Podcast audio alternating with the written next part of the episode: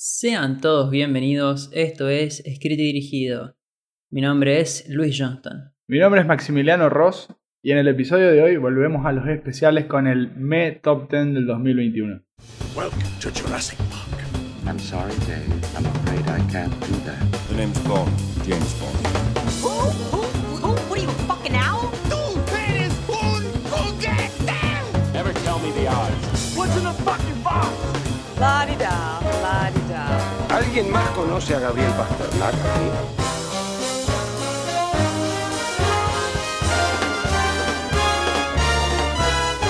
Not, not quite my tempo. El Me Top 10. O sea, ¿qué, qué significa esta categoría, este invento falopa? Nada, es una cuestión básica de que nos pareció un año bastante me a comparación de lo que esperábamos. Venimos de un 2020 donde sabíamos que, bueno, la pandemia y miles de cosas hicieron que las películas buenas que quizás esperábamos para ese año, viniendo de un 2019 que fue muy bueno, hicieron de que no se puedan estrenar las mejores películas para el 2020. Entonces era como que se esperaba que el 2021 sea un año de, del repunte, como se vio en la mayoría de los casos, pero no en el mundo del cine. Entonces, o esa es la sensación que nos deja a nosotros por lo menos. Eso y además que, bueno, ambos viviendo en provincias dentro de Argentina, no todo llega a estrenarse, no todo se puede encontrar por otros medios, entonces hay varias películas, dos o tres que ambos creemos que podrían haber estado quizás, que no llegamos a ver. Ya de paso para mencionar, West Side Story, Spielberg, Sí, ese es como el gran asterisco que tenemos que hacer. O sea, somos del interior, West Side Story se, se estrenó en menos de 30 cines en todo el país, o sea que imagínense, no llegó ni dos días acá. Ah, y los de Disney, para colmo, dijeron que la van a entrenar, la van a estrenar en meses. O sea que ni siquiera sabemos cuándo la vamos a poder ver, porque tampoco está en torrent, no está en ningún lado. Es como el gran asterisco porque no va a estar en ninguna de las dos listas. No, bueno, y la otra que quizás eh, menos. Con menos prensa y que la verdad. Vi varias cosas mixtas, pero también quería mencionar a Nightmare Alley de eh, Guillermo del Toro, que quizás también Ah, también. estar. Pero bueno, pero creo que esas son las dos grandes. eh, todo lo otro, mal que mal, creo que llegamos. Esto es personal, o sea que cada uno también eligió qué quería ver, qué supuso podría haber estado y qué no. Es personal. No, y más vale. Y esto se está publicando el último día de enero porque estábamos esperando a, a ver Licorice Pizza de, de Paul Thomas Anderson. O sea, fue un año también bastante movido para nosotros, que vale la pena también recordarlo, agradecer, porque fue un lindo año para nosotros, para escrito y dirigido también. Pero fue bastante movido, los dos estamos terminando nuestra carrera, estamos buscando trabajo, nos mudamos a Buenos Aires. O sea, hay, si hay gente que tiene un departamento que tenga ganas de alquilar cerca del verano, no- me está costando conseguir. Flaco. Pero, pero sí, fue un año bastante. Fue, fue difícil mantener como la regularidad a la hora de subir episodios. Y bueno, esta no fue la excepción, pero contentos de un año más. Si hay algo igual que los cinéfilos, no son, son propietarios, te aviso, así que. Ah, ¿quién te dice? Bueno, pasando a este momento donde me doy cuenta que no voy a conseguir departamento, nunca en esta vida aparentemente. Eh, expliquemos un poco cómo va a ser el formato del, del episodio de este especial. Cada uno va a decir sus películas favoritas desde la número 10 a la número 6. Luego de eso, vamos a ir uno y uno, desde la quinta a la primera o la película favorita de este año. En estas últimas, sobre todo, es donde nos vamos a tener más tiempo para hablar un poquito más, porque bueno, acá en la parte también del ME, no sé si te pasó a vos, pero para mí, desde las 5 a la primera son las que posta, yo te digo, gran año. Y las otras acompañan, pero no son así películas que yo te digo, ¡fua, loco! ¿Sabes qué tenés que ver? Sí, sí, tengan la misma sensación. De hecho, se me hizo más difícil ver, eh, elegir las 10 para este año que para el año pasado. Y vi bastantes más películas este año que el año pasado. Por eso digo que es el, el año me, ¿no? El top, me top 10. Pero bueno, empecemos. ¿Qué- ¿Querés empezar vos o querés que empiece yo? Tu top 10. Bueno, dale. Empiezo. Eh, mirá que pongo un poco de todo, ¿eh? Estoy. Está, estoy contento con la combinación de géneros que tiene esto. Así que empiezo con una que, bueno, obviamente es un drama, pero más tirada hacia el lado de la, de la historia. Se llama The Mauritanian, o el título en español, El Mauritiano, es decir, el que viene de Mauricia. Y bueno, es una película que, que, así para contar un poco de qué trata, es una película que transcurre poco tiempo después del atentado a las Torres Gemelas, y esta persona, esta persona que es de Mauricia, tiene, los del gobierno de Estados Unidos, tienen registros de que tiene, tuvo llamadas telefónicas con Bin Laden. Entonces lo encierran, lo hacen pasar una tortura incalculable, inimaginable durante muchísimo tiempo sin tener una prueba real. Y entonces aparece el personaje de Jodie, de, bueno, Jodie Foster, que la rompe todo, que me encantó lo que hizo en esta película. De hecho, si la academia tuviera algo de orgullo, mínimo la nominaría, porque es increíble lo que hace interpreta a una abogada que se encarga de defender a esta persona. Imagínense, pónganse en contexto de esto, estamos hablando poco tiempo después del atentado a las Torres Gemelas, o sea, era un bastante de xenofobia y cualquier persona que esté, aunque sea un mínimo enganche con los terroristas, era como un personaje popular odiadísimo. Imagínense una americana que se ponía del lado de, de alguien que aparte físicamente era similar a los terroristas que sí hicieron esto. Bastante de xenofobia tiene esto, lógico, propia de la época también y de, las circunstancias. Y bueno, como todo el gobierno tipo, seguía adelante porque tenía que haber un culpable. O sea, me hace acordar mucho a, a una película que se llama Richard Jewell. También la recomiendo, trata de otra cosa, pero hay un atentado en el medio y es gente que quiere encerrar a gente sin que tengan la culpa de algo per se. Me habías hablado en su momento y me la dijiste como que la querías ver, pero. eh, pero bueno, bien, bien. Está bien, está bueno que esté acá. Lindo género. Vamos con la 9. En mi top 10 no podía faltar una película producida por A24 y esta película es Red Rocket, que creo que a los dos nos gustó mucho.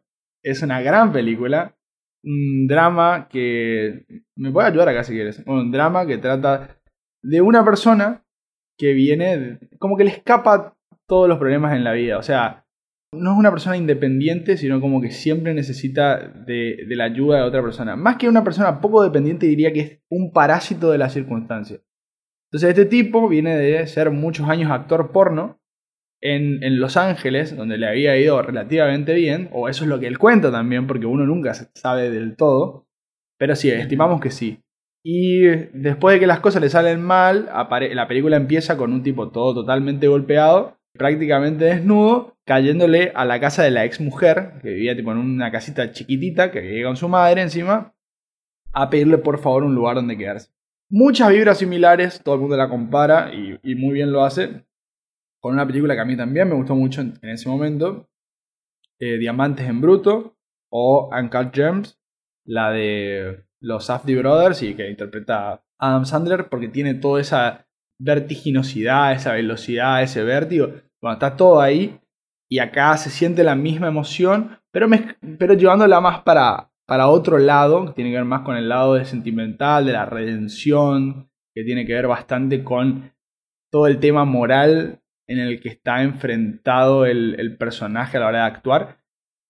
Pero sí, obviamente tienen cosas en común. Gran película, la número 9. Cuando me dijiste A24 te juro que pensé que iba a ser otra. Pero capaz está, así que... Dirigida por John Baker, que quizás lo conocen de, de, haber hecho películas como Florida Project. O. Tangerine, creo que es otra. O Tangerine. O Tangerine. Sí, o Tangerine. El puesto número 8 se la lleva una película que hicimos un episodio que la verdad que me sorprendió mucho porque para nada esperaba que se hagan películas así en este, en este momento histórico en el que estamos. The Green Knight de David Lowery Ah, yeah. es eh, sí que quería que diga Luca, boludo. No. Cruella quería que diga. No. No, pero como dijiste A24 en la anterior, me quedé con que, bueno, ah, mira, no está Green Knight capaz, no sé, está, Green Knight, ok. No, no, obvio. Está, también está Green Knight acá. También está 24, perdón. Es un episodio que recomiendo bastante escuchar porque está bastante bueno. Una película donde el plano a los que les gusta que se juegue con lo abstracto se van a sentir bastante cómodos, lo van a disfrutar muchísimo. Trata en particular de un cuento arturiano, es decir, de la época del rey Arturo, los caballeros de la mesa redonda y demás. Y hay bastante de bueno, ese elementos identificatorios de ese momento histórico. pero también hay bastante de, de entender el verdadero camino del héroe o el viaje del héroe y ese tipo de cosas. El actor, bueno, que lo interpreta es Dev Patel, que la rompe toda, otro que lastimosamente eso también es muy importante. Es importante que las películas que quieren tener nominaciones se van a estrenar más sobre el final, porque si no se pierde como la, chispa inicial y creo que esto pasó con, con él, porque la verdad que había hecho un trabajo fenomenal. Todo lo que él tiene que ir pasando para, bueno, la metáfora, entiendo yo, es la de convertirse en un hombre, pero es como que convertirse en la persona que tiene que convertirse. No quiero entrar tanto en detalles porque me parece una película que uno tiene que ver. El director ya lo conocen, si vieron The, A Ghost Story o si vieron El viejo y la pistola, que es con Robert Redford, peliculón. Y bueno, ya creo que con eso podemos pasar al, al próximo. Y bueno, acá cae el primer, el primer Hasta- musical. hasta pusiste la bolsita, ¿eh? Ni vos te la puedes creer. No, yo no puedo creer. O sea, me acuerdo cuando empecé esto que era bastante, no te digo anti-musicales, pero era... Alguien me recomendaba ver un musical y decía, sí, sí, sí, pero ni en pedo lo veía. Ese musical es Annette, dirigida por Leo Carax, el director francés.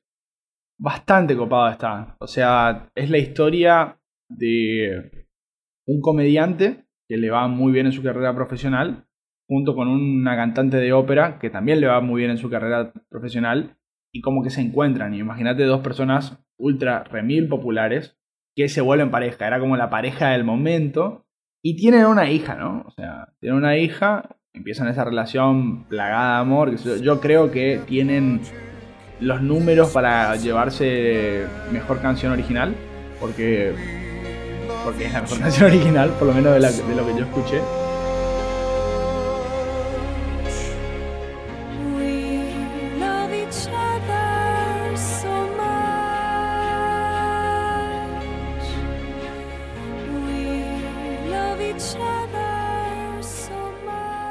Muy, muy lindo todo. Y tiene una hija.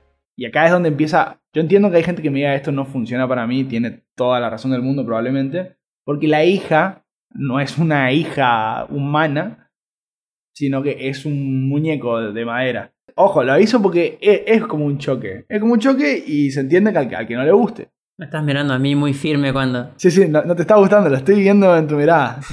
No te estás asqueando, de hecho. Esa nena va a ir viendo varias cosas que su papá hace que le desagradan, digamos. Y en el medio de todo esto muere la madre. Entonces es como que empieza a crecer como una tensión fuerte en la relación del padre y la hija. La hija al mismo tiempo tiene como una voz celestial y se termina volviendo una de las cantantes más importantes del mundo, siendo una bebé. Entonces, es raro, es raro. eh, Ojo, yo no digo que no sea raro. Es muy falopa. Es muy francesa, ¿entendés? Es muy francesa. Y, y a mí me gusta eso. A mí me gusta eso. Entiendo al que me diga no funciona, pero tiene muchas cosas de misterio y de no sabes hacia dónde va a ir. ¿Y sabes quién está que yo pensé que había desaparecido de la faz de la Tierra? Simon Helberg se llama, que es Wolowitz en The Big Bang Theory. O sea que tiene, tiene sus cosas, viste, que no, no te las esperás hasta en el cast. Muy recomendable. A mí de las películas que, que más disfruté ver este año. Y la última en esta etapa, otro episodio de escrito y dirigido, que fue para Dune, la película Mira. que, bueno, tiene muchísima historia porque es un libro, esto se explica bastante mejor en el episodio, es un libro eh, de ciencia ficción que es súper importante dentro de, de todo lo que tiene que ver con la ciencia ficción y, y de hecho es la génesis de cosas como Star Wars de alguna manera, no tan en blanco esto que estoy diciendo, pero si la ves te vas a dar cuenta que tengo razón. ¿A mí me volvió loco? No, no me volvió loco. Pero, pero voy a explicar por qué está acá. O sea, yo dije, esta película no puede no estar dentro de las mejores del año por el simple hecho de que arriesgaron algo y pusieron mucha guita. Para, guita por un lado, ¿no? Guita por un lado, está bien, es una, una cosa importante.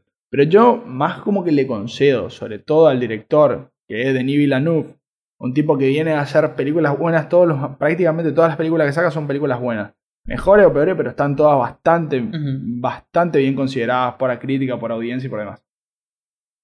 Pero bueno, no son taquilleras. No son taquilleras sus películas. Entonces era como un desafío grosísimo para el Bao hacer un proyecto maldito que salga bien y que junte audiencia. ¿Le fue bien en audiencia? Y hasta ahí. Pero el que se va y ve la película sabe que es, está bien hecho. Está hecho con corazón, está hecho desde el plano de entender al libro y no de hacerlo. No descuartizar al libro y ponerlo en una película de dos horas para que cuadre, para que juegue, para que sirva y no que sea lindo, no que sea bueno, no que se adapte a lo que en realidad el autor quería decir. Como si fue, por ejemplo, la de David Lynch. Ya saben ustedes que es un director que a nosotros nos gusta bastante y bueno, entonces ver esa película es como un puñal al, al corazón también. Entonces, esa película yo no voy a decir de qué trata ni de qué no trata porque creo que ya a esta altura todos lo saben, o sea, y, va a haber gente que la puede explicar 10.000 veces mejor que yo, pero si es por esto es que la incluyo porque salió bien, porque se la jugaron, porque son actores grosos, porque es un director grosso y porque apostaron, bueno, spoiler alert de último, apostaron a contarla en varias partes a la historia original y eso significa que se la jugaron porque podía haber salido mal la primera y no iba a haber segunda parte. Y ahí está todo el prestigio de Denis Villeneuve. Por eso me saco el sombrero con el director y por eso para mí tiene que estar en, en mi lista y en la de cualquiera. Así que bueno, vamos con la décima tuya, porque hablé bastante, me estoy necesito agua. Bueno, entonces vamos con mi número 10. Pará, pará, te, te corto un segundo. Así que recién empezaste, pero fíjate que. fíjate lo me que el año. Que los dos empezamos diciendo la número 10 y la- la- el año anterior era como. Vamos a hacer como la 11, la 12 y la 13, o tipo. Mención especial para esto, qué sé yo. Y ahora ni eso, es tipo, agradecer que hay 10. Es tipo, bueno, estas son las 10 y no jugamos. Había más, ahí sí, este, es que esto te, te destroza. No, igual, hay, hay- va- vi- vimos varias películas este año, pero bueno, está bien. Estamos hechos pija, literalmente. A ver, bueno. Mi número 10 tengo a... No sé cómo se pronuncia en su idioma original porque A es francesa. ah, mirá. Ahí está. Me, me decían odiador de los cómics caracoles. No. Titán. Titan. No sé cómo se pronuncia, pero bueno. Un body horror eh, ganador del Palma de Oro, dato de Cannes. Que la verdad, yo no sé si me gustó tanto, pero de- desde que la vi, hay muchas escenas que no me puedo sacar de la cabeza. Y me parece que hay cierto mérito en eso, en, quedarte pensando. Pero y a pesar de que sean escenas de, bueno, como es un body horror, eh, son, son varias escenas grotescas, terroríficas, parecidos a, a Eraserhead.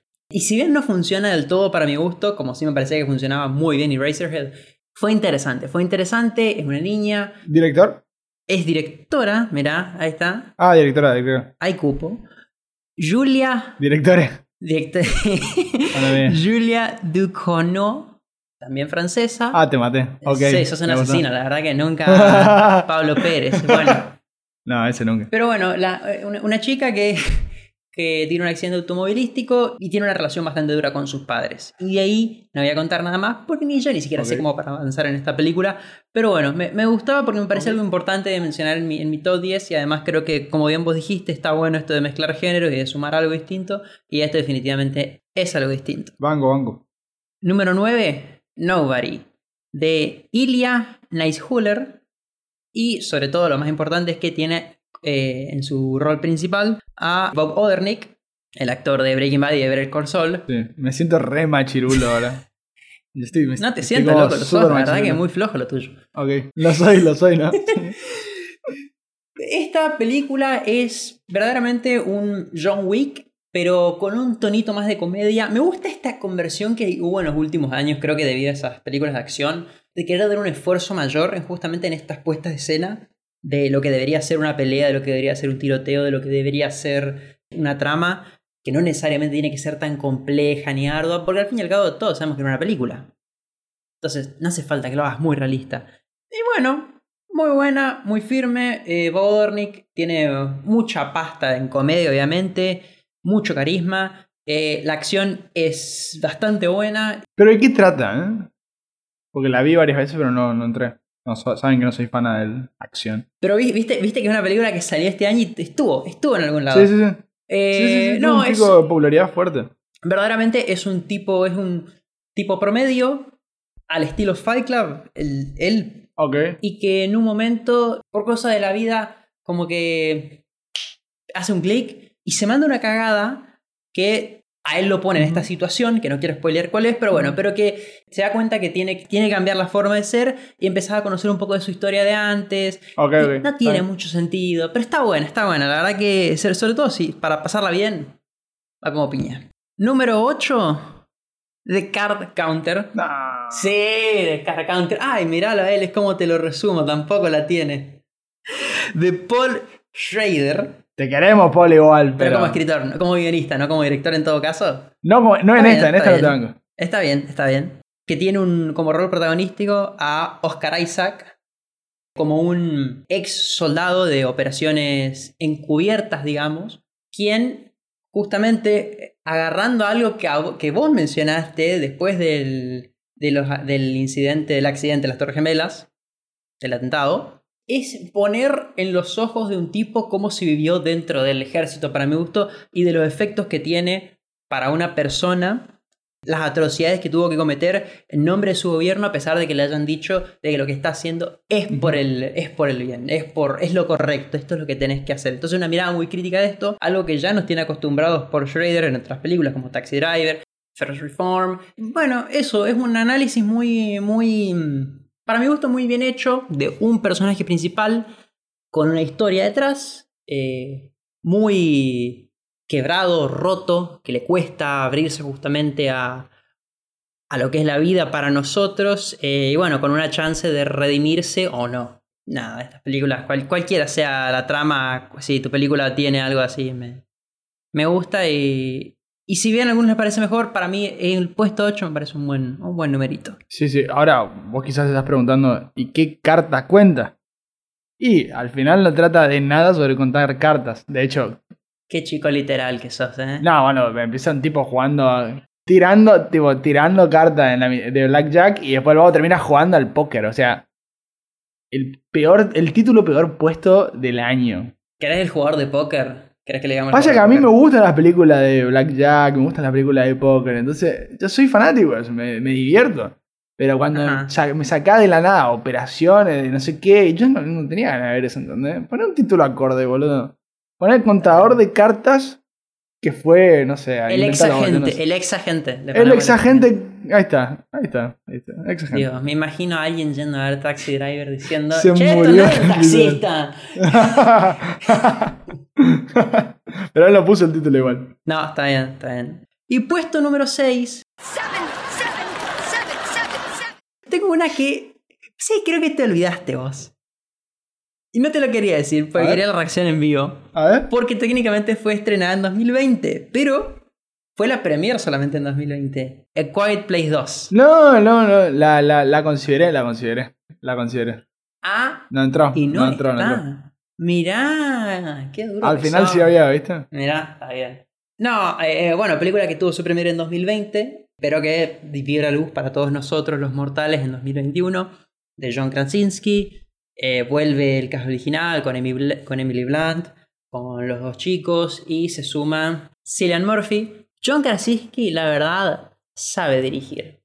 A Quiet Place no fue una, una, un outlier, sino que una muy buena historia, una, una narración de, de, de- de tres historias, digamos, dentro, dentro de la misma, con mucha pasta, que la verdad me parece una muy buena continuación en, este, en, esta, en esta saga que está construyendo, digamos, sin irse de lo importante y central que es la familia, los, los chicos que van creciendo, muy, muy, muy a lo que haría Spielberg, digamos, lo que hizo en su momento cuando comenzaba. Krasinski es Spielberg, lo sabremos después del corte. No, no es. ¿No? Bueno, No, no es. bueno, pues es el primer Krasinski. Eh, No, está buena, está buena, está buena. no, pero una muy buena continuación Sí, de, sí. Una de, de una primera película. Veremos si asumo que hay parte 3, la verdad que no chequeé, pero bueno, saben que está nuestro episodio que lo discutimos en mayor profundidad, obviamente. Para los que no sepan de qué trata la, la supuesta trilogía, pero por lo menos esta, esta saga que va cre- creciendo, es el mundo de un día para el otro es habitado por ciertos extraterrestres que tienen una capacidad súper sensitiva eh, al respecto del ruido. Entonces uno no puede hacer ruido alguno, que fue una idea súper creativa, la verdad que se hicieron tantas películas de terror que pocas veces se exploró esto de, de no poder hacer ruidos. Y bueno, cómo va a vivir una familia que en el medio tiene una hija que es sorda, o sea que lo cual ayuda, pero cómo es vivir sin saber qué es lo que pueden hacer porque está intentando descifrar cómo funciona, cómo funcionan, qué tipo de extraterrestres son, cuáles son sus debilidades, cuáles son sus fortalezas. Hasta ahora lo único que saben es que son súper gigantes y súper rápidos y que no pueden hacer ruidos. Así que está bastante interesante, está bueno que lo sigan explorando y explotando a, la saga. Bueno, y mi número 6, una que vos ya mencionaste, Red Rocket. No me voy a alargar mucho porque vos hablaste de, la misma, pero para mencionar en todo caso es que otro elemento que me gustó mucho es es algo que hace este director, que lo hizo en Florida Project, que también me había gustado, es esta idea de eh, centrarse en una ubicación que nunca es una ciudad muy grande, nunca lo vas a ver en una gran metrópoli, sino que son ciudades olvidadas o estos pueblitos en medio de la nada. Eso es Texas, Texas City. Esto es Texas City. Dentro de Texas, un pueblito petrolero, olvidado, donde, bueno, do- donde parece imposible salir, o, donde lo, lo más importante en todo caso es, es salir porque si no te quedas. Y hay una forma de utilizar los lugares, de utilizar a- sobre todo también a, a la gente, pero no, de una, no despreciándola. O sea, la gente de estos lugares tiene adicciones, sí, pero estos personajes no los definen sus adicciones. eh, cometieron errores, sí, pero no los definen. O sea, son, son, son personas como tal. Entonces tienen sueños, tienen, ganas, tienen una forma de ser, tienen ambiciones, lo que fuese. Y donde estos son está- obstáculos, está pero de vuelta. El drogadicto no es drogadicto y punto. Va más allá de eso, me parece. Los trata con un poquito más de respeto. Y lo que vos mencionaste que me gustó mucho es que es una historia bien a lo Anka James en el sentido de que el tipo, vos verdaderamente vos decís, este tipo no, no, no, no sale, no, no cambias, no aprendes, no sabe, no, no sabes cómo va a terminar esto. Porque lo ves muy, muy seguro de su forma de ser y vos como espectador vos te sentís bastante...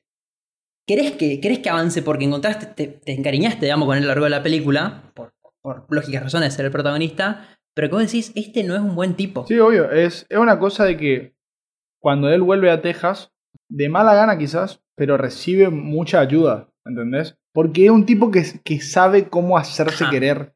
Entonces, es bastante, muy bueno eso porque al final el resto de los personajes piensan como el, el espectador, ¿entendés? Tipo, todos decimos, este es un boludo, nos va a cagar, nos va a cagar, pero por su forma de ser, tipo, como que le das un, le das un extra, un margen para, bueno, sé que te doy esta última chance, por favor no me cagues, por favor no me cagues.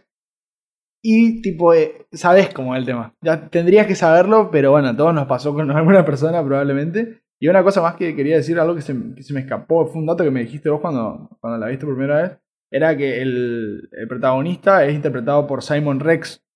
Simon Rex, que, que era uno de los uno de los que hacía de los actores principales de Scary Movie. Entonces está como esa está como ese jueguito autorreferencial de ser un actor porno o hacer tipo películas que claramente la crítica no le importa o que no son cine entre comillas y ese tipo de cosas y, a- y querer poner su nombre de vuelta en una resurgir y hacer una película como esta súper íntima, súper personal y, y ya de un vuelo intelectual más alto si se quiere, o sea, la, la trama me refiero, ¿no? Y desde acá comienza a bancarse la candidatura de Simon Rex para ese Oscar. Creo que nos estamos extendiendo un poco más porque estuvo ahí de ser la, estuvo ahí de ser la quinta tuya, supongo. Y yo acá, no sé, creo que lo hablo ahí y le empiezo a hablar un poco más y, y me encariño más todavía. Una muy linda sorpresa en el año. Sí, porque aparte tiene un giro en- sobre el final, los últimos 40 minutos que podría haber salido tan mal, pero sale tan tan bien que es, es una buena, muy buena película. Muy buena película. Bueno, ahora sí pasamos de lleno entonces a tu 5 a primera. Aunque en realidad eh, vamos, vamos uno y uno. Arrancamos entonces la segunda parte del especial con las mejores 5. La quinta mía es una película que cuando tipo, yo escuchaba la promoción decía tipo a mí esto no me va a interesar. Es el segundo musical de la lista y se llama Tic Tic Boom. A ver, les voy a contar de qué trata, ¿no? Es la historia de Jonathan Larson. Y eh, Jonathan Larson, claramente yo no sabía quién era esa persona. Nadie creo que sabe quién es. Me incluyo. Sí, creo que nadie sabe quién es. Y bueno, es uno de los escritores que cambió la forma en la que te- se hacía teatro en, en Broadway. O sea, cambió el paradigma el tipo. Y trata sobre cómo él llega a los 30 años. Poco tiempo después, eh, creo que a los 35 años, muere con aneurisma. Le agarra un aneurisma y bueno, muere, ¿no? Esto es, o sea, claramente no es un spoiler porque la película medio que empieza contando esto. ¿Y por qué la considero tan alto entonces si yo no sabía quién era Jonathan Larson? Bueno, por eso mismo. Porque no hace falta saber quién es la persona para que se disfrute mucho la película. Es un musical que también tiene mucho vértigo, muy rápida. Es de esas películas que tipo le das play y es difícil que las frenes. Porque inclusive los momentos donde sí freno un toque, es como para que tome impulso y, siga. También tiene a Vanessa Hudgens cantando de vuelta, lo cual es como un mimo a, a, la, a la adolescencia, a la juventud quizás. Y bueno, como les digo, es una película que transcurre más en toda su etapa de persona joven y se está volviendo no tan joven. Es decir, cuando ya empieza a cumplir 30 años o cuando está próximo a cumplir 30 años y tiene un guion que había súper ambicioso, súper grande para, para lo que era la escala de Broadway, que trata sobre el futuro, que trata sobre... No sé si los que vieron Sex Education, capaz lo van a entender mejor, porque intentan hacer algo como la obra de Sex Education con... Nada, el mundo interplanetario futurista, digamos. Algo que lógicamente es bastante difícil de hacer. Y e- eso es algo que eh, Jonathan Larson tarda 8 años en escribir. Y en eso se gasta toda su juventud. Y no es como que el tipo era multimillonario, era como, no, era una persona que estaba a punto de cambiar, como digo, toda la estructura convencional de hacer teatro, pero al mismo tiempo tenía que laburar, eh, tenía que laburar en una cafetería como mozo, o sea, era como bastante fuerte. Como, y eso, claro, lo sabes con el diario del lunes, que él se iba a volver todo un referente, un ícono, pero en ese momento él no sabía eso, ¿entendés? Y es toda esa lucha de, yo sé que eso está buenísimo, pero no sé si me lo van a dejar hacer. Y ac- acá es una, una de las grandes críticas que se le hace a la película, es que se hace mucho énfasis en esto, en, esto, en esta obra que estoy contando, que nunca se hizo de hecho. La obra que cambió Broadway en general se llama Rent, pero no es el punto central de la película. De hecho, son los últimos 5 o 10 minutos nada más. Yo creo que eso es lo que le hace mejor todavía. Porque terminan entendiendo el corazón de lo que el tipo quería transmitir sin conocer la historia del tipo. ¿Entendés? Sin yo haber visto la obra, ninguna de estas tres que te estoy contando. O sea, son tres. Eh, una, que es la, que se llama Superbia, y el nombre sí es bastante conocido también en el mundo del cine, o sea, como que es, un concepto que se dio vuelta bastante. Entonces la película trata bastante sobre eso. El nombre de la película es Tic Tic Boom, que es la segunda obra que hace él explicando todo lo que le pasó, o sea, toda la, la trama de esta película, pero lo que fue su vida y la frustración de no poder hacer eso, no, que no se pueda materializar. No le voy a explicar el por qué, porque eso, eh, eh, bueno, véanla, la verdad merece muchísimo la pena. Y finalmente, y por eso la crítica es tipo, al final la, la, la obra que sí cambió todo, la dejaste de lado, ¿entendés? Que se llama Rent. O sea, son las tres obras que él hace. Y yo creo que eso es la que la hace muy buena. Ah, una cosa más. Andrew Garfield la rompió toda y, y me, me partió un poco el corazón que le hayan roto tanto las pelotas por lo de Spider-Man. Lógico, todo lo entendemos, pero sí entendía que él quería pushear más este proyecto, que es obviamente el proyecto más propio, pero era como un... Le rompieron tanto la pelota por Spider-Man y eso que hizo todo lo posible para que el spread entre el estreno de Spider-Man y el estreno de Tic Tic Boom sea lo más amplio posible. Y de vuelta, una vez más, gracias a Netflix que, que hizo esto posible. O sea, bien la corpo porque tanto nos quejamos y esta película, si no, ni en pedo salía porque... Escuchen la historia y miren la película. Es, no es algo que creo que sea muy redituable en salas de cine. Bueno, en mi número 5 tengo Una película que, entendiblemente, siendo de Apple, pasó bastante desapercibida, pero que a mí me gustó mucho Palmer, con Justin Timberlake de todas las personas. No le daba nada a esta película, pero tiene un par de reviews que me gustaron y dije, bueno, ya está. Es cortita, no dura ni dos horas. Y termina siendo la historia de un tipo que sale de la cárcel, que debe volver a su, a su pueblo y que, eh, no salió de la cárcel, tiene que trabajar, tiene que ir a vivir con eh, su abuela, quien de paso, siendo muy religiosa ella, qué sé yo, eh, medio que adopta, pero al mismo tiempo no, o sea, todo fuera de la ley, digamos, lo cual obviamente puede traer problemas, a un nene y el nene es, es gay, pero es muy chico, tiene 6, 7 años. Duro. A mí lo que me pasa con esta película es que, a ver, tipo que sale de la cárcel, ok, eh, muy a la antigua, digamos, nene gay, muy de chiquito, creo que es en, el, en Luisiana, en lo profundo de Luisiana, o sea, un lugar bastante conservador. Y yo dije, uff, a ver cómo manejan esto. Pero lo hacen con una, una nobleza, de una forma tan, tan honesta, no buscando los puntos bajos, no buscando pegarle a nadie, sino que, que yendo por, por lo más simple, pero al mismo tiempo algo que a veces se, no sé, no se quiere hacer, que simplemente contar la historia de personas. Eh, termina siendo una muy linda película. Claro, no quiere dar lástima, ponele. Exactamente. Ok. Eh, es, esa es la verdadera palabra. Y es una historia que, es- que no es nueva, o sea, es algo, es algo que capaz hemos visto en otras películas, pero que a mí, a mí me funciona. A mí la historia, de, la historia del, de- del héroe que debe redimirse, redimir sus actos con otra persona, para mí siempre funciona. Por eso Palmer, número 5. Dirigida por Fisher Stevens, que es un actor siempre que está, está en las películas de Wes Anderson, pero no lo ubica nadie. Y nada, una muy buena actuación sobre todo de Justin Timberlake y del chico Ry- Ryder Allen. Nada mucho más para agregar. Muy tierna película. Bien. Tu número 4, Mi número 4, y sé que esto puede traer problemas, es creo que lo que algunos dirán y afirmarán como la mejor película del año, Licorice Pizza, de Paul Thomas Anderson. Es una gran película, no puedo decir otra cosa. A ver, no, no es que considero una mala película y por eso está en el puesto 4, ¿no?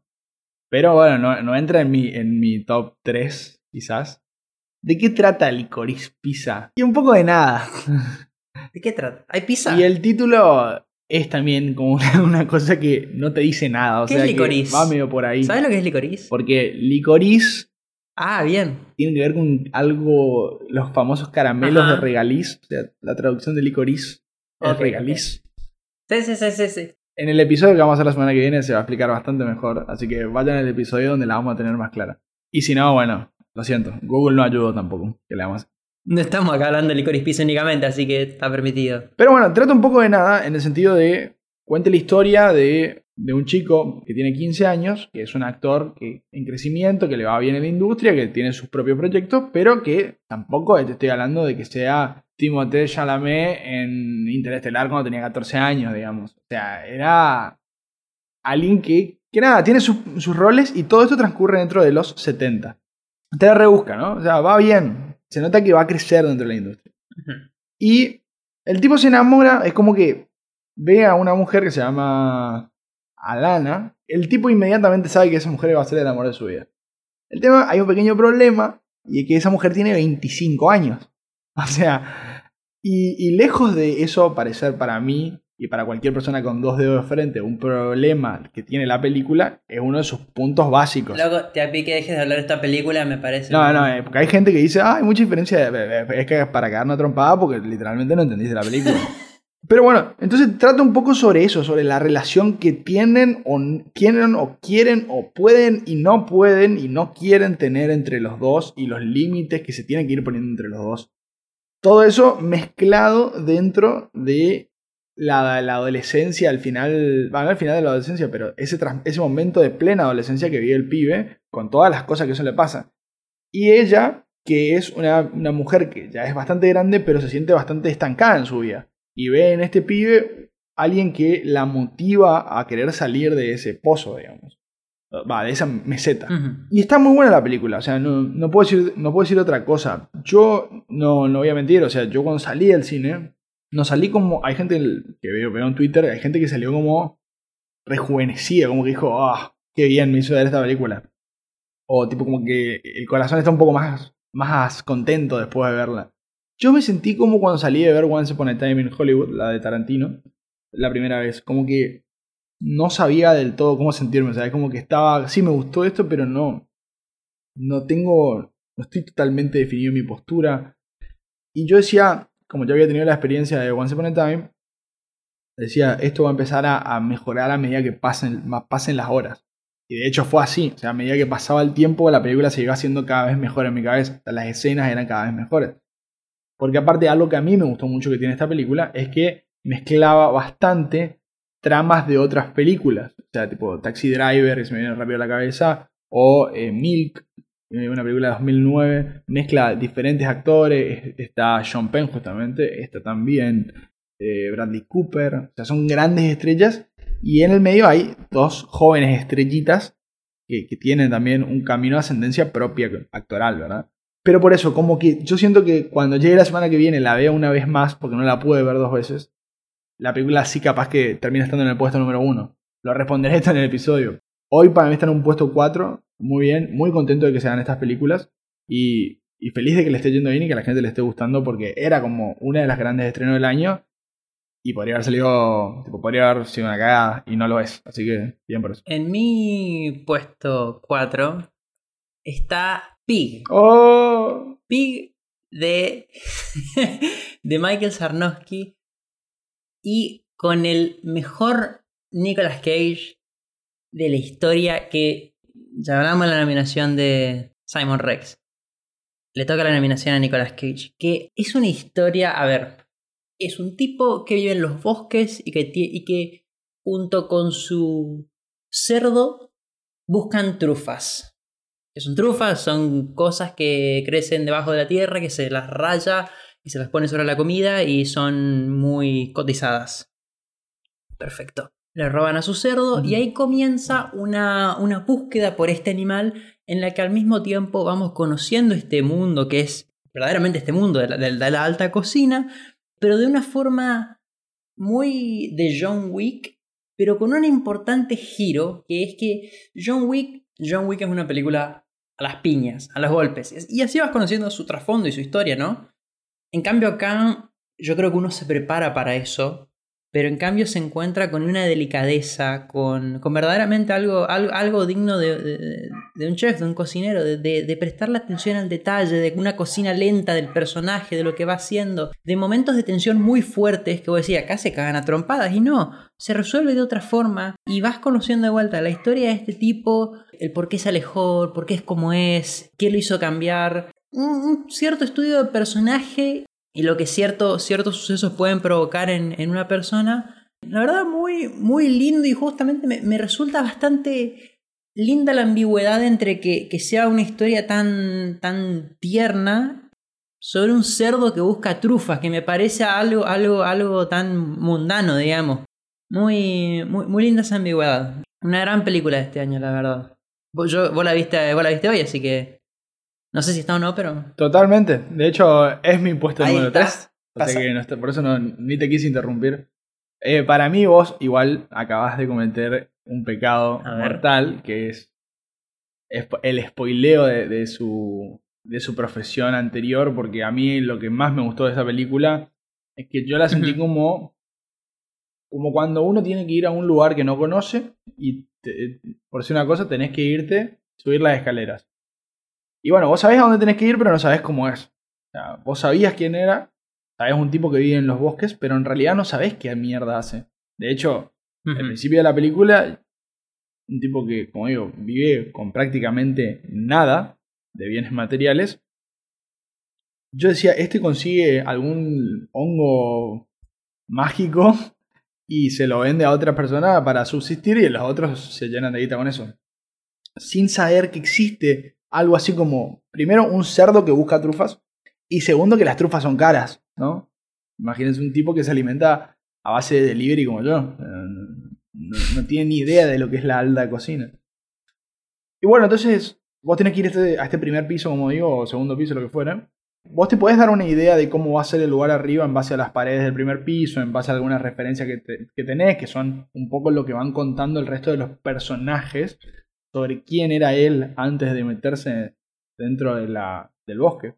Y a medida que vos vas dando cada uno de estos escaloncitos, es como que tenés una mirada del piso, o sí, un poquito vas mirando el piso de, de donde vas a llegar. Entonces, eso fue como, así fue como que sentí la película. Como que la película es como una escalera, va dando un pasito, un pasito, un pasito, y recién al final entendés cómo es él como persona y por... No, no, capaz que no llegas a entender por qué terminó en esa situación, pero sí entendés quién era él, que no era para nada la persona que, que- que te imaginabas al principio. O sea, yo no- ni en pedo me imaginaba eso, digamos. A mí eso me, me voló la cabeza. Y otra cosa que creo que la película hace de forma genial, porque es estupendo lo que hacen. Nunca había, nunca, o no me acuerdo por lo menos una película que le ponga tanto énfasis a la, a la iluminación en las caras para mostrar expresiones. Siempre hay un dejo de oscuridad bastante importante. Siempre se muestra solo una parte de la cara, unas pocas facciones. El enojo está bien marcado. el- la ansiedad, la tensión también están muy bien logradas por todo el trabajo de iluminación que tienen sobre cada expresión que ponen. Vamos con tu top 3. Mi número 3, de Robert Lawrence, el discípulo o segundo, discípulo, discípulo me gusta de, de Cristo, que es Clint Eastwood. Tenemos a The Marksman, Cristo. Totalmente. The Marksman, protagonizada por Liam Neeson, que verdaderamente es una película que en otra época podría haber protagonizado Clint, pero bueno, pasaron los años. Eh, en la historia ¿Por qué? ¿Por qué es ese personaje? Porque justamente es la historia de un pobre tipo, exalcohólico, que ha perdido a su esposa, que vive con su perro y que se dedica a patrullar la frontera mexicana. Y que un día se encuentra con, con- con una familia tratando de pasar, con una madre y su hijo, y a la madre y al hijo los, los tratan de asesinar unos, unos narcos de, de los carteles mexicanos. Todos los threats tiene esta película, obviamente. Y mm, la madre muere. Todo esto está en el tráiler, no es un spoiler. Pasan los primeros 10, 15 minutos de película. Y comienza la travesía y, y el- y la oportunidad de Liam Neeson, este personaje, de redimirse de vuelta con este chico. Algo que, ahora poniéndome a pensar, está en todo mi top. mi top 5 de películas. Es esta misma trama. Yo me llevo re con mi vieja todo esto. No sé por qué, pero hermosa, hermoso concepto de película que a mí me encanta. Mm. Eh, y bueno, eh, verdaderamente, de vuelta, una historia normal, que, que- que todos conocemos, que en alguna que otra película siempre se repite, que remite a lo que, a lo que a mí más me gusta de, de este, de, de este neo-western, que, que me parece que es, es, es la mejor rendición a lo que fue este género, a la idea de, de vivir alejado de todo, de que lo que vos hagas va a depender de tus acciones, de que nadie te va a juzgar, sino que verdaderamente depende de tu moral, de lo que vos definís que es lo correcto o lo incorrecto, independientemente de lo que el resto pueda opinar o ejercer sobre vos, y de héroes que no necesariamente eh, la están pasando bien. ¿Te gusta el macho? A mí me gusta, me gusta el macho, me gusta el tipo que, que sabe qué es lo correcto y que lo hace. Y que lo hace sin preguntar. El, el- ese héroe ¿Cómo cambió? eh? bien, bien fordiano, me encanta. Sí, no, terrible. ¿Cómo esto. cambió el, del inicio al final? Ok, intercambiamos roles. Bien, bárbaro. y bueno, entonces esta travesía donde de vuelta, no importan quiénes son los personajes, lo que importa es, es, es lo que te transmite la película, que puede ser contada miles de veces y siempre, si está bien hecha, llega a buen, a buen puerto. Ese es mi, mi número 3. Te dejo tu espacio para preguntarte una cosa. Hubo otra película que, que intentó hacerle un tributo al western o no sé si discutir al western o lo que fuere, que, que es bastante conocida, una película de Netflix. Diferente, bastante diferente a lo que estamos acostumbrados en este género, que se llama The Power of the Dog, el poder del perro. A mí, me, a mí me gustó la película. Me parece que está buena una revisión a este género, pero quiero, quiero opinar vos que pregunta, sos ¿está en tu más... top? No, no está en mi top. Ah, mira. Bueno, pero no, porque no esté en mi top, no es una película que no me guste. O sea, No, no, no, pero pensé que iba a estar, pensé que iba a estar, pensé que iba a estar. te no, juro no, que no, pensé que iba a estar. no está en mi top, pero me, me gusta que se discuta el rol del macho en el western. Ujú. Dale, puteá, cagón. The Power of the Dog me parece que odia al género al que pertenece. Esta película odia al western. Si, si el punto es que sea eso, Jane Campion, la tipa, yo no conozco otra película de ella, así que puede ser una muy buena directora, pero o no lo entiende o directamente odia el género. No hay otra explicación. Oh, oh, oh.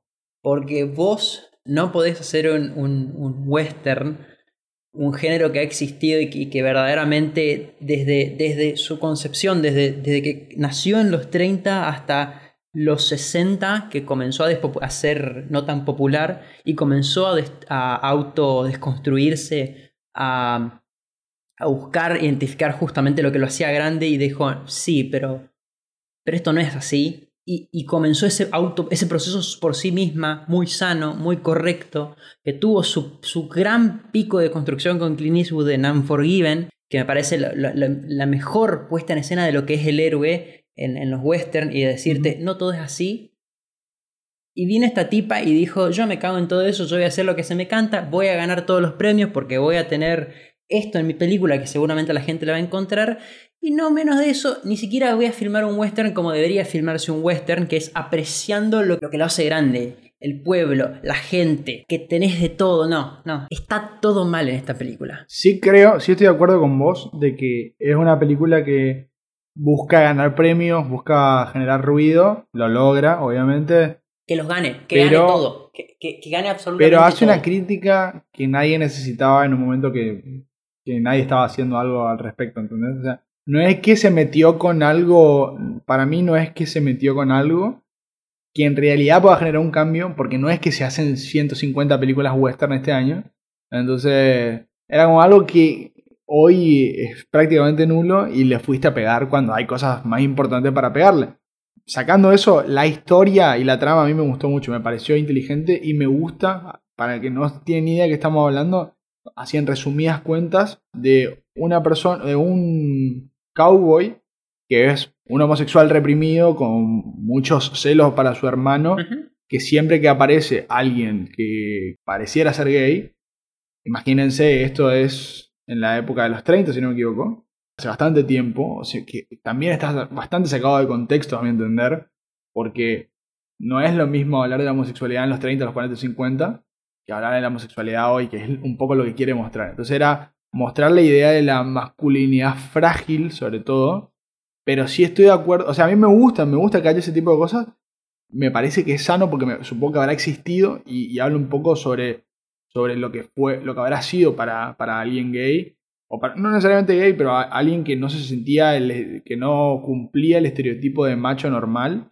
que deberías tener en esa época y era como que, bueno, si no lo sos, tenés que hacer que sos. Entonces, a mí todo eso me pareció muy interesante, me pareció muy copado, me gustó, me parece que es sano, pero también digo, es como una crítica un poco despiadada a algo que no le estaba jodiendo a nadie, a mi entender. O sea, el que mira hoy western sabe que está mirando una película fuera de época, todos somos conscientes de eso. ¿Crees que te diga lo único bueno que tiene Power of the Dog?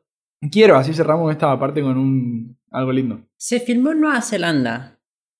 O sea, lo más alejado posible de, de donde viene el western. Es, es, es literalmente, si vos agarrás un, un, un hilo desde Nueva Zelanda, es, es- no podés ir más lejos que, que digamos de- desde el oeste. O sea, es- eso es bastante positivo. Por lo menos tuvo la decencia de no irse a filmar a, a donde se filman los western. Bien, bien por No. ella. Es, es consciente, me parece, en ese sentido. No hubo algo bueno entonces. No hubo algo bueno. Eh, ahora sí.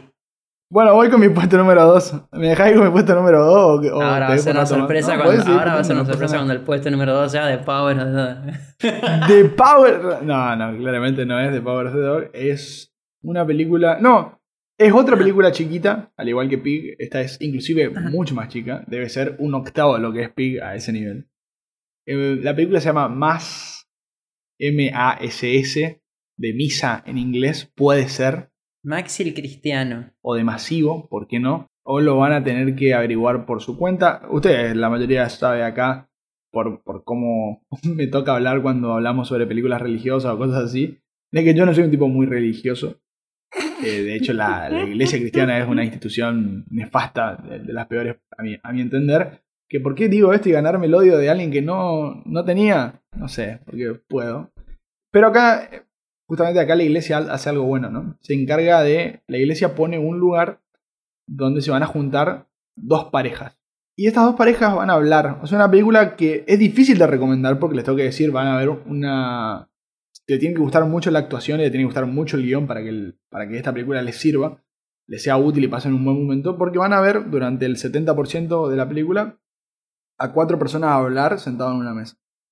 En un espacio chico. O sea, no hay efectos especiales, no, no, no hay grandes canciones tampoco. Es bastante de silencio, es bastante de dolor. Van a estar viendo una película que trata sobre un suceso durísimo que le cambió la vida a, estas dos familias. Que no voy a decir qué es, pero a estas dos parejas les arruinó la vida. ¿Por qué no voy a decir de qué, de qué trata per se, no? Porque la película es corta, dura menos de dos horas. Y los primeros 35 minutos vos en realidad no sabés qué pasó. O sea, no entendés por qué hay tanta, tanta ceremonialidad para que cuatro personas se sienten en una mesa a hablar. Y toda esa primera parte trata sobre gente de la iglesia con una actriz que hace un laburo excelente porque personifica todos sabemos cómo son las, las- los empleados de la iglesia y cómo funcionan, que son un poco insoportables, que quieren ayudar todo el tiempo, pero en esa búsqueda de ayudarte terminan rompiendo las pelotas, ¿viste? Bueno, hace un papel genial. Después los actores, eh, la verdad me saco el sombrero con los cuatro, porque hacen una cosa increíble. Está un actor, un actor bastante indie, que es, que es Jason Isaacs, un fenómeno, un fenómeno, pero en realidad con, el que con las dos que me saco el sombrero son con las eh, esposas.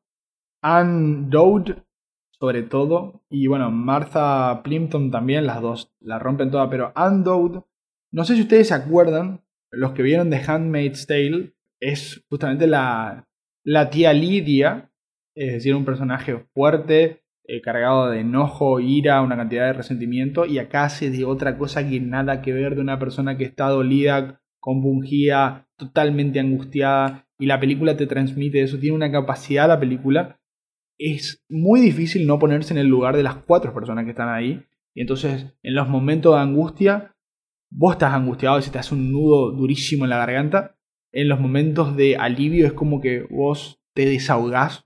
Hasta en los momentos de llanto es probable que llores también porque está tan bien contado, el guion está tan bien hecho, una situación tan difícil de creer para lo de Sudamérica. Porque no vivimos por suerte ese tipo de situaciones que... Y capaz que ahí estoy empezando a dar un poco más de, de detalles de qué puede ser, pero, pero véanla porque es increíble, realmente es increíble. Este es el debut cinematográfico de Frank Kranz, que, que es un actor conocido, Frank Kranz. La verdad, no tengo palabras para decir lo, buena que es esta película, lo que me sorprendió que algo tan chiquito pueda ser tan bueno. Y, y la otra cosa, así como para cerrar, que me gustó mucho que tiene, es que cada pareja tiene como, como en todas las parejas, como en todos los grupos de personas, hay una persona como que, que es más guía, que uno que guía y el otro que es guiado, ¿no? Entonces, tipo, por un lado está como la mujer que guía y el otro se va frenando y el, el marido se frena, pero en el otro lado el caso opuesto, el marido guía y, y- la mujer se va frenando. El tema es que a medida que va pasando la charla se van, primero es como todo muy ceremonial, como te decía, entonces es como que todo mucho de respeto y qué sé yo, pero mientras van entrando en confianza, esos límites se van perdiendo, esos límites propios de las cosas, tipo de decirle a la otra persona, y los límites intrapareja de que tipo le diga, de que uno le diga, no, para amor, no digas eso, y, y lo voy a decir igual porque lo te van a decir. Excelente película. Bueno, en mi número 2, si le di el puesto número 3 al discípulo, le voy a dar este al, al original. Al mejor de todos. Puesto número 2, Cry Macho. Nadie, nadie. A esto de ser la primera. Ah, ah, estoy, estoy haciendo tipo lo más chico que puedo de los dedos. nadie. Cry Macho, web. Che, no, no, no hace falta. Si están todos equivocados, es su culpa.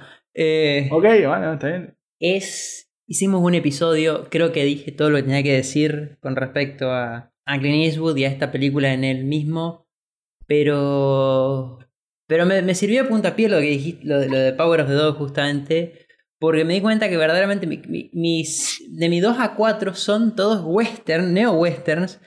Eh, que no de vuelta, no tiene que ser el caballo, no tiene que ser, no sé, el sheriff, el esto, el otro, sino que notas los hilos que, que te llevan a, a- eso. Y, y Crime Macho es justamente esos hilos que te llevan de vuelta al pueblito en medio de la nada, al sheriff que no es tan sheriff, a el héroe que debe hacer, que es enviado a realizar una misión con un pasado tormentoso, el chico que lo acompaña, que al mismo tiempo que es la misión se convierte en su, en su compañero, pero todo esto, justamente, como se trata de, de un tipo viejo, todo es viejo, todo, todo está venido a menos. El pueblo no es un pueblo que está vivo, él, él, él no es un héroe que va a, salvar el día como debería, como uno espera, el nene da vueltas, es molesto, ¿hacen algo? Sí, pero es, es chiquito, es, es todo, es todo un trazo muy menor de lo que, de lo que podría ser esta película, pero eso, eso creo que,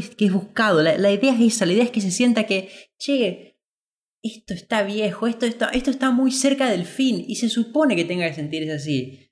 Nada, es, una, es una hermosa película que la verdad les recomiendo el, el episodio que hicimos de, de la misma, porque hablamos en, en detalle de todo esto y lo que representaba. Y verdaderamente creo que, creo que, que es una de las, de las dos mejores películas que hubiese sido número uno hasta hace muy poco también. Eh, me asumo a decir una cosa que es que si hay una crítica del. una crítica real de lo que implica ser el macho western, es esta. O sea, eso sí me parece.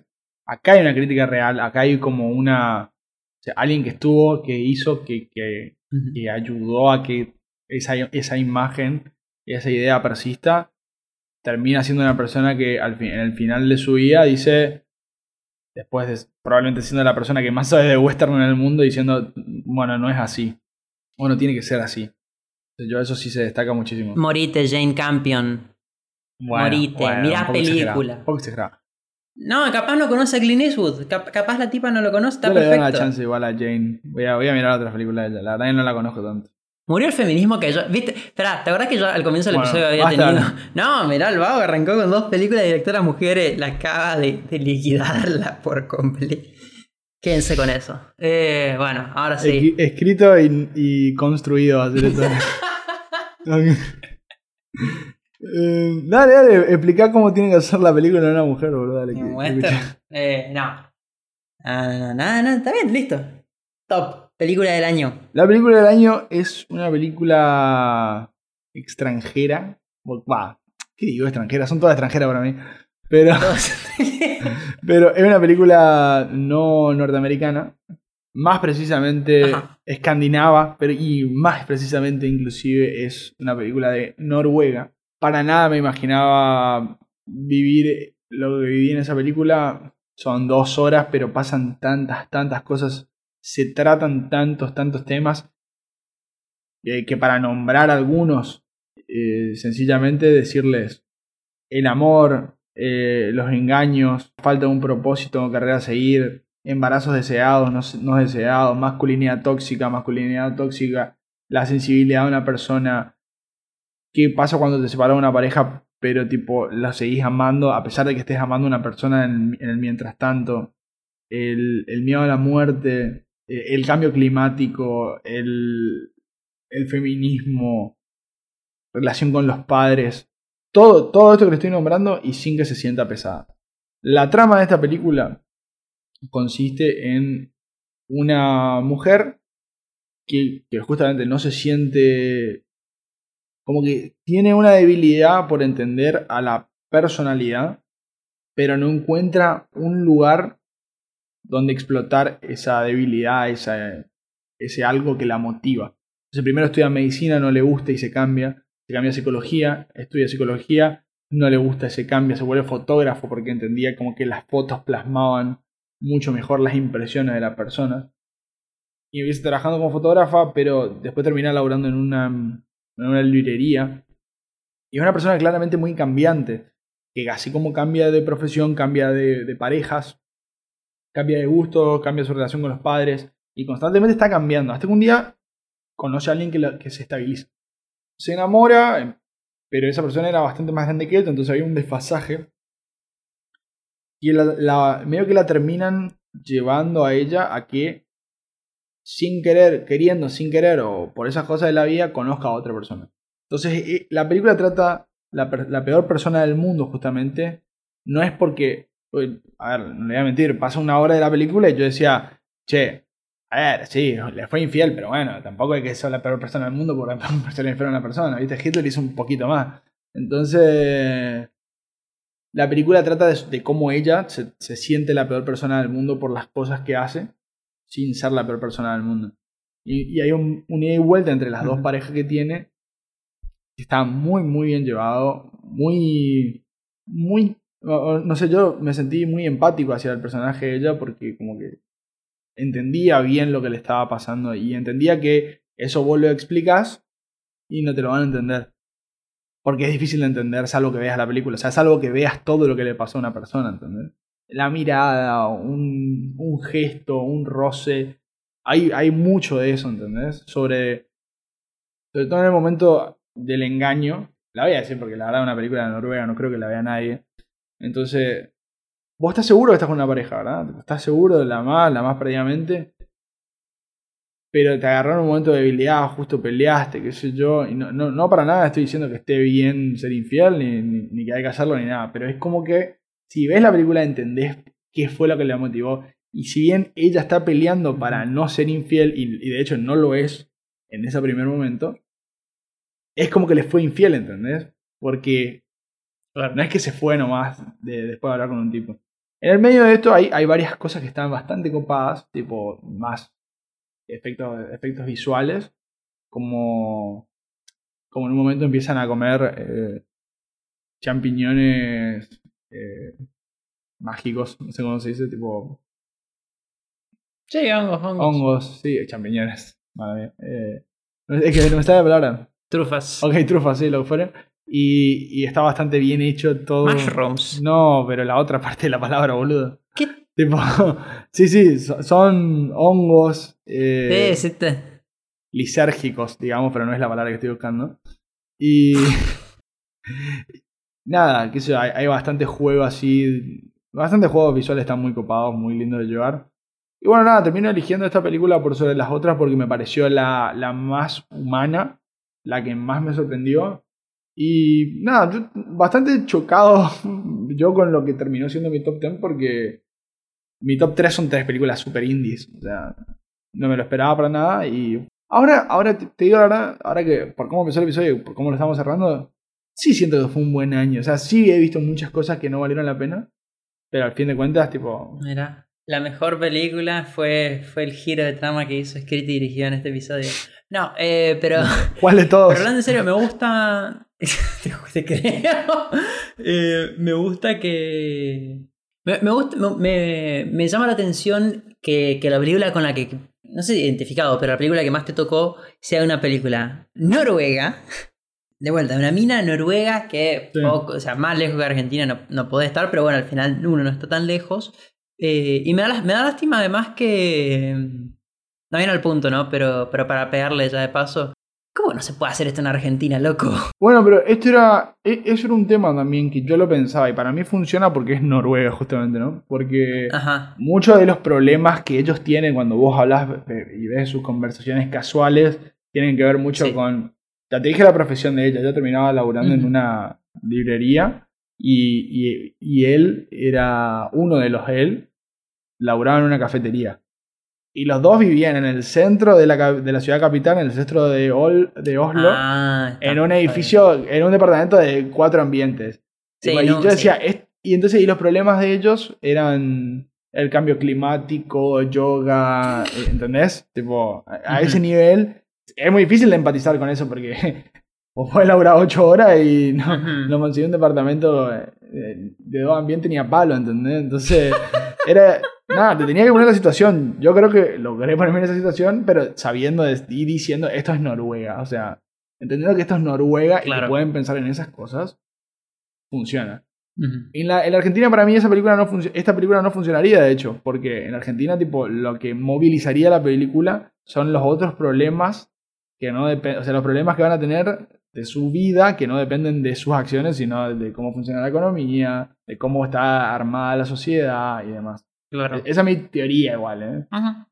Mi película top es una que vos mencionaste, que fue tu cuarta, creo. Licorice Pizza, que está bien. Ah, eh. Sí. La vi, que también la vi una vez, que me pasó parecido de que salí... Yo, salí un- creo un poquito mejor que vos, no a ese nivel de... ¡Fua, loco! Pero... Pero sí me pasó que, que salí y...